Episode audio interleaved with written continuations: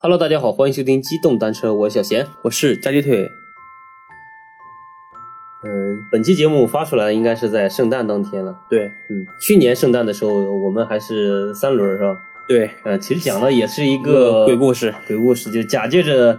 圣诞的名义讲了一个不温馨的灵异故事，我怀疑啊，我怀疑你是不是故意的啊？故意破坏大家这个圣诞和睦欢快的气氛。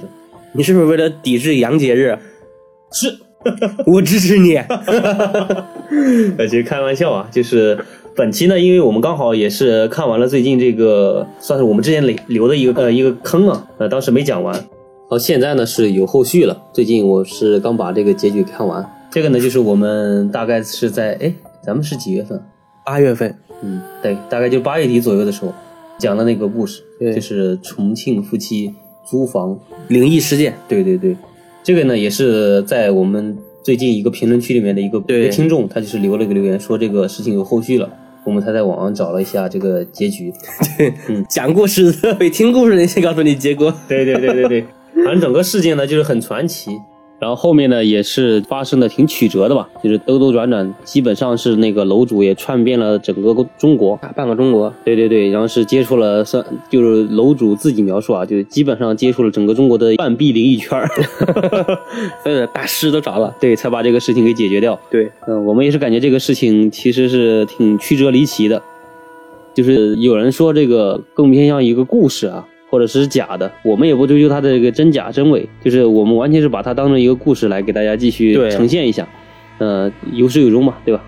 就是讲故事。对，就是讲故事。嗯，呃，如果说没听过这个故事前传的听众的话，可以回过头来去听一下我们在八月底的时候发的那期重庆夫妻租房灵异事件，算是上吧。对，行，那我们也就废话不要多说了，我们直接进入故事主题。嗯嗯。上次故事的结尾是楼主带着老婆开车去西藏，是吧？对对对，是嗯听豆瓣灵异小组的一个组友推荐，说去那个什么西藏那边找一些就是呃藏传佛教一些找密宗那些来解决一下行，后续你就来给大家再继续讲吧。行。然后是那个楼主呢，就带着老婆直接驱车去西藏。也期间呢，可能有一些就是朋友也在问说，楼主为什么要开车去西藏？就是坐那个飞机是不是会更快一些？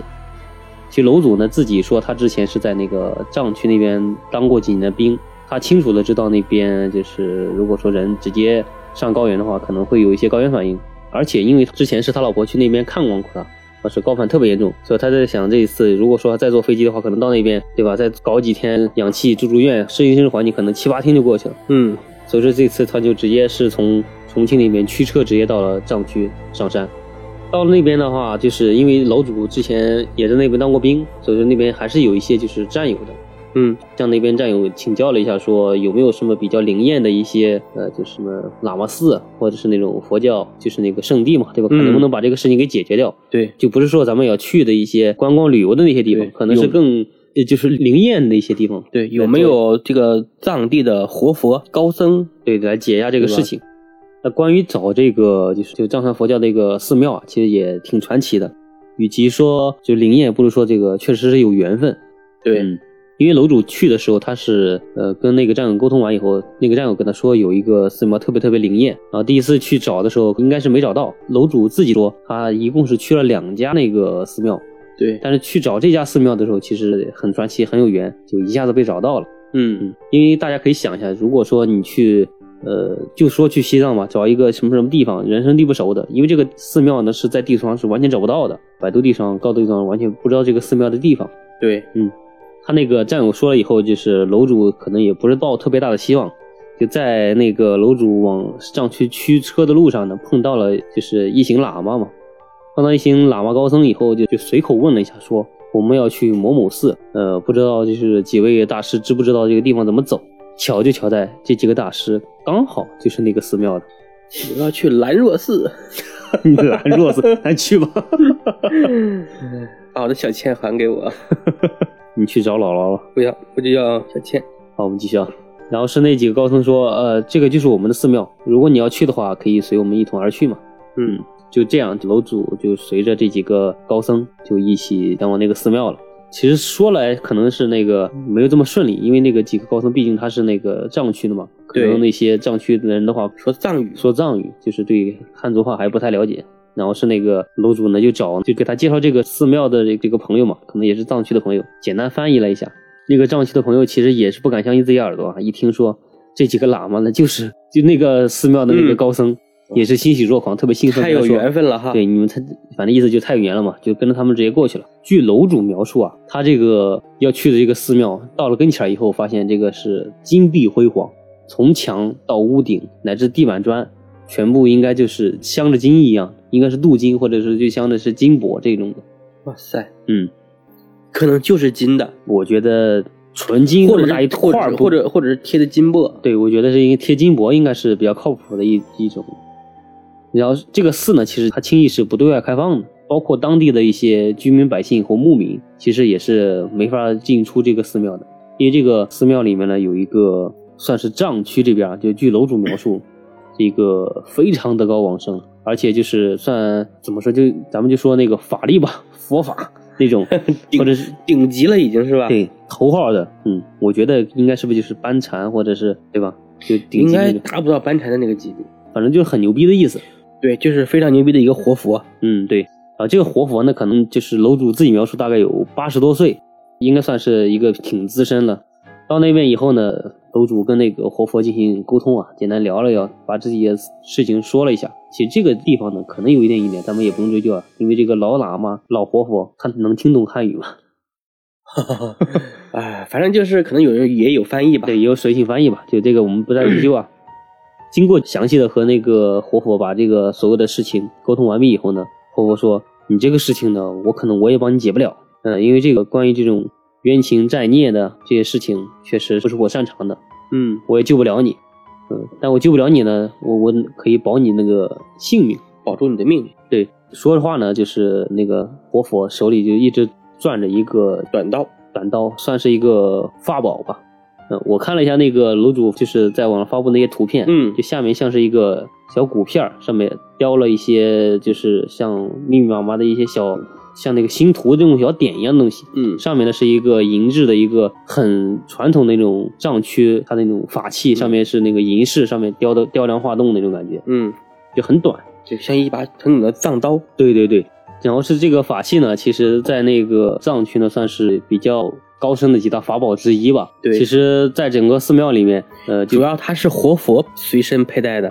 而且这个是之前的几代活佛传给这代活佛的，哇塞，所以说它肯定是一个历史悠久的一个，法器。对，很厉害的一个法器。对，嗯据楼主自己描述说，这个法器不光是轻易不能得到，而且连那个就是寺庙里的一些其他高僧都没有那个得到过这个法宝吧？嗯，没有传给自己的弟子是吧？对对，没有传给自己弟子。传给了有缘人。对，只传有缘人。对，就在那个大师在就是把玩的过程中呢，楼主一直在想，这么贵重的一个东西，这个如果大师给到他，他就怎么买呢？对吧？这个这个钱他也掏不起啊，对吧？这么传奇的一个法宝。 对，怕是天价。对对对，但是那个就是活佛呢，就是说这个东西是送给他的， 对并不收钱。 对，嗯，但据楼主自己描述说，他最后也是向那个当地的那个寺庙捐了有十二万的香火钱，哇塞，哇塞，楼主也挺有钱的。挺有钱的。嗯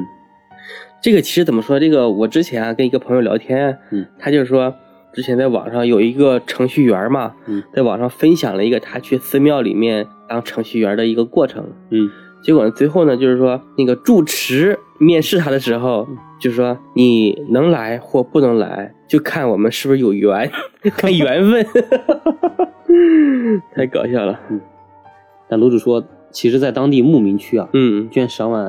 可能来说就稀松平常。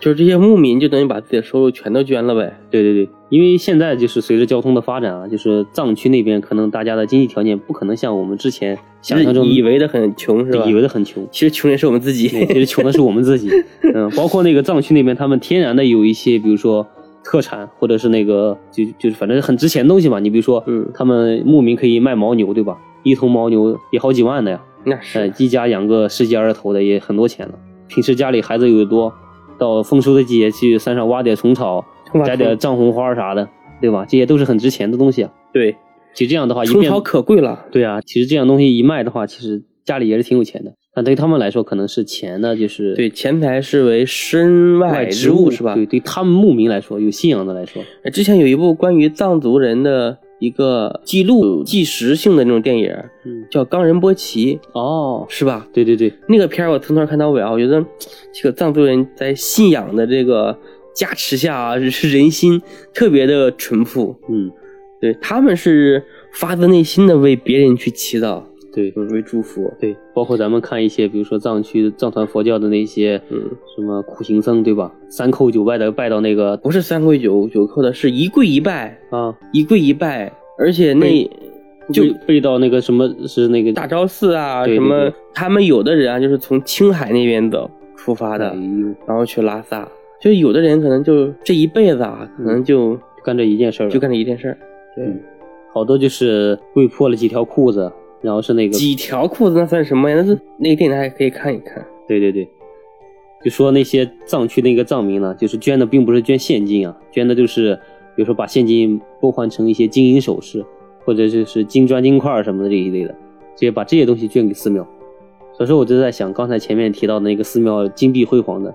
很有可能真的就是藏民们捐的，藏民们捐出有来的。有可能，对对对，对吧？毕生，你看把这个毕生的积蓄全捐了。对你包括之前，比如说文玩圈老玩的什么天珠，或者嗯那个藏区那个什么串儿乱七八糟的，对，嗯，那些串儿不是都之前一些修行者自己盘的嘛？嗯，嗯，后来盘完以后，直接内地人去高价回收以后，他们这些钱我估计也全部都是捐给寺庙了。对对，嗯，而且这种天珠的串儿了，或者这种菩提串儿了，他们不是也直接那个到寺庙里面就直接捐了嘛？对，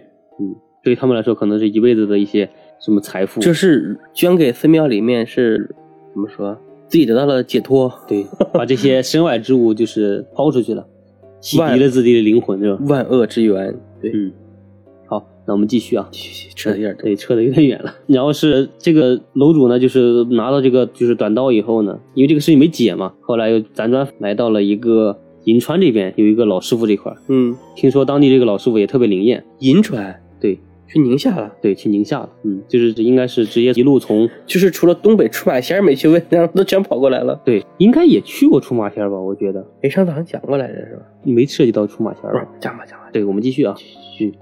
楼主就是带着老婆又来到银川这块儿以后，根据当地的一些人引荐嘛，见到了一个一个特别灵验的老师傅。这个老师傅见到他俩以后呢，就是说我只能简单的帮你们破一破，可能具体帮你们消的话也是比较难的，可能也消不了。据楼主自己描述啊，去了见到老师傅，老师傅问了他一些简单的生辰八字的一些信息以外，从门外端了一碗水进来，嗯端了一碗水进来以后，让楼主喝了有三分之一，嗯，剩下的三分之二呢，就是倒地上一半儿，剩下一半儿放到桌子那块儿。嗯哦，然后是跟楼主就说，你就躺床上那边去睡，嗯，睡不着也躺那块儿，闭上眼睛也不要动，嗯。然后是让楼主的老婆呢，就直接在门外那边候着。楼主这边在里面躺着，就是隐隐约约听到师傅在这边捯饬的这个抽屉，后来又拿着呃一些纸一样的东西，再折了一个折纸放到楼主两个肩膀上，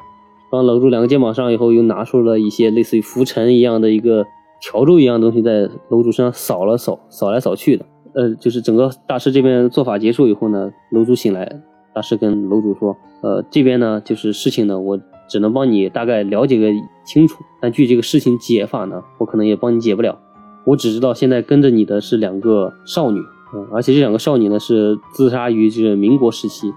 民国时候自杀的。对，嗯因为这两个自杀的女性呢，刚好是在那个民国战乱时期比较动荡嘛，然后这边呢也没法就是投胎转世，被一个阴师给捉到了，然后是，阴是阴师，什么叫阴师？就是阴间的法师，嗯，捉到以控制这边来寻他寻他俩的仇，那阴这法师和这个楼主是有仇的是吧？冤亲债主。其实也不是，有具体的这个事情呢，楼主最后也说就是这两这个法师只是想害死他们，但为什么要害死他们呢？不知道也不知道，啊，嗯随机事件。对，随机事件，嗯。然后是楼主知道这个事情以后呢，就是也没下文嘛，嗯这个师傅没帮他解不了。后来想了想，就是师傅也这么费劲儿，但总算知道点线索嘛，就问，然后是给师傅说那个帮我们做这么多，我们怎么给你钱嘛，对吧？然后是那个师傅就说，北斗七星，嗯，啊说了什么？可能是他们一个行话吧，北斗七星，嗯，那就要给七开头的了，对，七开头的，七十万，七十万，那别过了， 这也太黑了。七万，啊、大家可能常理来说，可能就是多点七万，就是少点也得七八百，对吧？七八千吧，嗯，七八千。然后这个师傅就说七块，七块钱七块钱，一份面条，对，一碗面条钱。嗯，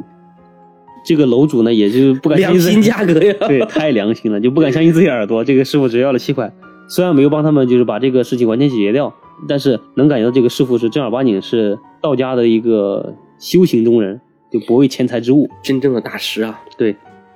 其实总共就是到姐姐之间呢，那个楼主呢也找了很多的一些，就比如说江湖上的一些术士或者是一些各种道派吧、流派吧，嗯，来帮解这个事儿。其中有几个比较搞笑的，就是有一个比较搞笑的是楼主呢在豆瓣的小组里面呢，经过豆瓣小组的一个组友引荐，认识了一个大师，是来自杭州这边的一个大师。啊， 啊，这个大师说的还煞有介事，那说的有鼻子有眼儿的。嗯，然后楼主呢就就信以为真，去这边找了嘛。快到本地的时候呢，这个大师给这个 楼主发了一个位置定位，啊，是是哪在里？某某中学的门口。对，中学，楼主一看就，大师可能送孙子上学，对对，就有点懵逼啊，就说这个位置什么意思？后来楼主想想，可能是这个这个定位的问题吧，应该这个就这个大师在这个学校的附近住着，然后就直接过去了。到了那边以后呢，就是楼主又跟那个师傅发了个消息，那个师傅说你要不然就那样，就是你再等我一会儿，我马上就下课了，然后是晚自习下课以后我再去找你。楼主就越越听越糊涂，说晚自习下课，难道是学校里面的一些教职工吗？ 在学校里边是吧？对，后来大概等到那个晚自习下课以后呢，就是楼主看到一个人背了一个书包过来，发现是个学生，中学生， 对，中学初生，中生还是高中生？只有十四岁，一个中学生， 初一啊，初二、初初二、初三嘛，可 能自古英雄出少年呐， 天才大师，对。呃，后来楼主当时也是特别，就是反正就是特别 无无语语，是 吧？无嗯，嗯，后来就是楼主想了想说，也可能这个少年确实是有一些本领的，但是想了想，就是关乎到年龄的问题啊，就是一是他这么小，二是真的他懂这么多的话，万一他这个道行不够，想不出这些东西，因为他们去确实是找了大半个中国嘛，嗯，你想找那个藏区活佛都没解决，万一把这个事情再牵扯到这个少年，让他那个再出一些什么事情，其实楼主自己良心也过不去。于心不忍，嗯，对对对，你包括去找那个老君山上面的几个大师也没解决，对吧？就做那么多法也没解决的话，其实这个小师傅就是这个小孩嘛，也不一定能解决掉。嗯，然后楼主呢就跟他老婆就是请这个小孩吃了 顿饭，也就走了。 挺有礼貌 啊，对对对吃了顿饭， 我操，可能中途也就简单聊一聊嘛，嗯对吧？毕竟是那个千里铁道赶过来，见面也也简单聊一聊。 对，嗯，中途呢，其实还有一个师傅也，嗯其实也不知道是江湖骗子呢，还是那个各执一词吧。呃，据楼主描述说，是那个师傅，呃，给楼主说，呃，我可以帮你解决掉，你们呢也不用跟我说你的名字，也不用说你的八字、生辰都不用都不用需要，你只需要就是听着我的方法，就今天晚上睡一觉，第二天早上起来就把这个事情能解决掉了。 对，是啥也不用干，然后就睡一觉就好了，嗯，，要是远程操控一下呗，是这个意思。，对，有可能远程做法。大师灵魂出窍，对，然后楼主呢，就是就是也也也就反正是死马当活马医嘛，后来就睡了一觉，第二天再联系这个师傅联系不上了。嗯，联系不上了。后来再过一阵儿，这个师傅就在豆瓣里面发帖说，那个这个楼主呢是欠他了有上千块的一个一个香火费，没有给他结，然后是说要要什么告楼主乱七八糟的。嗯，反正这么搞搞的笑就吗是乱七八糟吧，就中途的几个小插曲。嗯，其实最后解决呢，可能这个事情没有大家想象的那么复杂，没有什么登坛做法或者是什么降妖除魔一系对吧列的一个比较宏宏大的一个场面。临兵斗者皆列阵在前，嗯，什么太上老君急急太上如老律君逐逐急急如律令，啊，我们继续。这个故事最后就是解决的方式呢，就是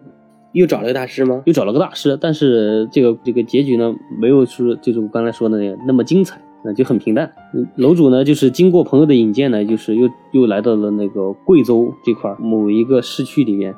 找到了一个大师。嗯，这个大师呢，就是也是八十有余了，哇，高寿，仙风道骨的。耄耋老人，对，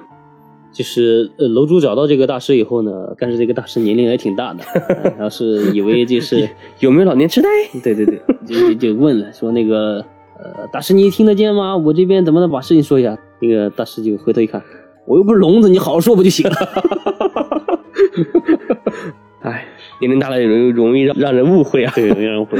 我估计这些就是修道这些老老师傅吧，嗯是仙风道骨的，这身体还是挺硬朗的。对，身体的器官还比较年轻。对，就是呃，那楼主说那个师傅跟他们简单聊了聊，啊、了解清楚了他们这个整个来龙去脉以后呢，就跟那个楼主说，这样吧，也比较简单，你先去我们市集上买一个葫芦，买个葫葫芦，对，就一般的葫芦，铜葫葫芦还是长的那种，就长的葫芦，就是那普通的那种葫芦哈，就就是是节的葫芦就是葫芦娃的那个葫芦对对对，啊买个葫芦娃回来，啊， 然后买个葫芦回来以后呢，就那个老师傅说，你在这个葫芦上画下你想画的东西。这个楼主心里想，就是我又不是道士，也不会画符，我也不是什么画家，也画不出什么东西来，呃，就是犯难嘛。嗯，跟那个老师傅说，我也不知道画啥呀。老师傅就说，那个你也不用是特意画一些东西，你就自己想到什么就画什么。就是随便写哈，天马行空的画，对，那楼主呢就在这个屏上又写了一个诡异，写了个龙，又写的什么仙，乱七八糟写了一堆字，写了这一字以后呢，就给到这个老师傅，师傅呢就算是做法吧，其中的一些细节描述也楼主也没有说的特别清楚。总而言之呢，就是这个老师傅用这个葫芦把这个鬼给收了。当然，这个可能我说鬼大家更比较容易理解，其实这个东西并不是鬼，那叫这个啥东西叫占，怎么写？一个三点水，上面一个斩，下面一个鬼字。哦，展是那个斩肉什么斩人的斩吗？，对，斩人的斩，就是叫占，平生占。哦，有句老话，比如说“人死为鬼，鬼死为占，占死为西，西死为夷”。在那个《聊斋》里面有记录一句，就是“人死为鬼，那嗯，鬼死为占，鬼为占之，犹如人之为鬼 太拗口了这一段”就。就简而言之，就意思就是人死了就是变成鬼了嘛，啊，鬼死了就变成那个占了。嗯，然后是鬼怕占呢，就相当类似于人怕鬼一样的一个东西，哦，嗯，就这么一个程度。啊，就是如果鬼看见他了，也会喊一句“过来啦对对对对，站来啦！我的妈呀！就那种的。”，嗯，然后这个老师傅把这个毡收掉以后呢，就是把这个事情给楼主一五一十讲了一遍。这个老师傅说，这个事情是这样的，这两个女学生呢是两个鬼，啊但他呢并不想害楼主，啊，只是被这个叫毡的一个东西给控制住了，控制了，呃，来害楼主。这个毡呢，其实是一个修炼得到的一个阴间的阴师，嗯，阳间的话可能是修炼的人叫那个阳师，阳师或者是啊道师吧，可能是这种叫法吧。阴阴阳阳类师就这么来的是吗？对，阴师呢可能就是阴间死的鬼，然后他再通过一定的修炼，修炼以后再死掉，再幻化成为一个占这个东西，因为这个占这个东西可能是太少见，嗯，也找不到，就是这些法师了或者这些其他的各个流派的一些就是活佛仙人嘛，嗯，不太知道这个东西是个啥东西。这个老师傅他背景其实也挺厉害的，嗯，他是龙虎山这边出来的一个道士，龙虎山啊，对道教装天师，对，可能这啊里其中一支儿吧，是吧？哦，龙虎山，早年间呢，他可能是参加那个就是抗战的行动，就是道士下山嘛，哦，嗯，乱世哦道，士下山，哦我估计是他从龙虎山这边就下山以后，就是帮助咱们那个解放军抗战嘛。抗战结束以后呢，这个老师傅也没有回山，就直接还俗了。还俗以后就在贵州当地娶娶妻妻生子，生子，对，就落下根儿来了。不是王阳明吗？可能是王阳明是他的一个楷模吧。嗯，刚才我们没讲完，我们接着把这个这个占的这个事情给大家讲清楚。那两个就是女学生不是为鬼，就是鬼这个东西，其实最开始是被这个阴势控制来锁他们的命啊。具体为什么要锁他们命呢？就是老师傅说，我这边也没法给你解释，因为我只能就把你这个事情给摆平了，把它给收掉。但具体为什么他要害你，这个恐怕就是你得跟他们来聊了，但你肯定也聊不了，对吧？这个占就是他们最开始上一集讲到的楼主在梦里梦到的那个黑莲法师。啊，就那个人。啊，然后这个老师傅就是把这个毡收掉以后呢，就给那个楼主说：“你也别走，就在我们这儿，嗯，就是我们交替着守这个毡，然后是我们要通过七七四十九天的修炼，嗯，这就很道教了，对吧？对动不动就七七四十九那种的，对，就把这个事情给镇住以后，你再走。很神奇的一件事情啊。对，那我们继续啊。继续，然后呃楼主呢和这个法师就是就是和这个老师傅嘛，就通过这个四十九天这个香火不断的修炼，最后把这个葫芦镇压好以后，楼主就拿这个葫芦回到了重庆，整个事情呢基本也算是结束了。嗯，期间还有个故事，就是楼主在银川的时候，其实他在那边也待了好几天。呃，就在银川当地的时候，有一天晚上，那个楼主在睡觉嘛，后来隐隐的感觉这边头上面就是稀稀疏疏，还有点疼。后来白天起来后，发现楼楼主的头上这边就秃了一块，掉了一块头发。啊，嗯，突然就掉了，对，突然就掉了，就是鬼剃头嘛。去医院化验呢，就是也不是斑秃，但具体脱落的原因呢也没法解释。后来发现这个他脱落头发那一块呢，就长出了一个瘤子来。这也太吓人了。对，然后是楼主呢又回重庆那边，就是开了刀把这个瘤子给取掉，后来这个伤才好。期间呢，头上还缝了两针。哦嗯但问那个银川那个老师傅呢，银川那个老师傅说，这个东西就是还没罢休，所以说就是在那块儿继续缠着他。后来楼主自己回到重庆以后，仔细回忆，又想了一下，发现那个最开始梦到梦里面这两个女学生一直跟他说那个去什么什么新城怎么走，新什么什么城怎么走。后来就楼主和那个老师傅一对，才发现可能自己当时听的时候没听清，或者没记清楚。那两个女学生应该是跟那个楼主说去新城哦找谁谁谁，就是让他去新城了，对对吧？对，而且新城这个地方呢，就是贵州这个老师傅他当年民国时期居住所在地的一个名字，所以说这个就完全对上了。那两个女学生是民国死的嘛，嗯，然后是那个老师傅呢，在现在这个地方，在民国的时候叫新城，所以说这俩女学生应该就是说，她也想摆脱这个粘的那个束缚，想让那个楼主去新城找到这个老师傅，哦帮他们解脱。天哪，嗯，两个好鬼呀、你说他是好鬼吧，他也是他不被人操控 了，被害人吗操？控害人嘛，对吧？他们可能也是身不由己。然后整个故事呢，到这里基本就算完全结束结了。束了，前前后后呢，这个楼主就是后面也开了一个直播啊，他说前前后后他因为这个事情呢，也辗转跑了大半个中国，花了有将近小百十万的一个钱财哇塞，来解好决有这个事情。好有钱呐、然后我就在想，光解决这个事情花了上百万，这个楼主确实也挺有钱的。佩服佩服。嗯，我被楷模， 呃 后来那个楼主在当时直播中就就有答疑嘛，有有的朋友问那个楼主说：“你这么有钱，就花了这么一百多万来解决这个事情，那你为什么会租房子嘛？对吧？”对，对，这这也是我们大家一直疑问的一个地方。是的，嗯，其实楼主呢，他在就是重庆当地呢也有几栋房产，他租住的这个房子呢，其实是朋友的一栋房子，就是朋友呢，他女儿在这边上完学以后呢，这个房子暂时就先空着了。哦，楼主也要在这边上班嘛，上下班比较方便一些。然后是这个朋友就说可以搬我这个房子来住，呃，与其说是租房子呢，不如说就是朋友就是以这个名义就是借给他住几天，所以说才引发了这些事情。而且这个事情呢，也不一定是这个朋友房子里面就是造成的，因为这两个鬼呢，就是被别人操控来害他嘛。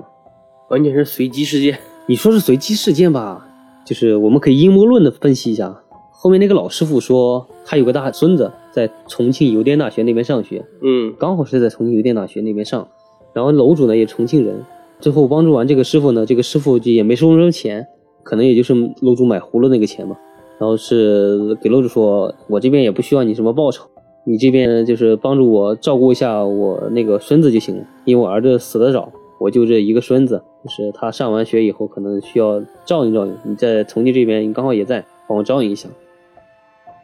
花了上百万，然后真正解决大师一毛没收，对还买了个葫芦， 对，就买了个葫芦。花了花了几块钱。对，就是这个，就整个路子串下来，你就感觉，你说缘分也好，对，你说那个就是就是得来全不费工夫也好，那具体这个原因怎么引起的呢？到最后也没讲出来。对，哎，不过还好，这个结局呢，还是大家比较乐于接受的。嗯，算是这个事情是圆满结束了嘛。如果说真的和我们上次讲的那个东西，就最后没没有尾巴的话，那可能真的是一个 比较就很难受了。就比较恐怖的鬼故 事，对，恐怖的结局嘛。那行吧，这个事情就让它随风而去吧。对我们这个听就是旁观者来说呢，可能就是故事来讲，可能对楼主来说呢，他的这个事情解决以后呢，生活呢可能也能慢慢步入到正轨，就不会再有一些奇奇怪的事情来发生了。嗯，嗯，同时也就是希望楼主这边是以后生活越来越好吧，对吧？对，这个事情解决了嘛，那行吧，嗯，那我们本期呢这个故事的结局呢也给大家讲述完毕了。 对，嗯，希望这个故事大家能喜欢，希望这个结局大家能够喜欢，能满意，对吧？。对对对对，嗯，如果你当一故事来听的话，其实也算一个比较，嗯，算是算是完美的结局吧，对就比较有始有终的一个结局。对，行，那我们本期就到此结束，嗯，拜拜，拜拜，大家节日快乐。节日快乐。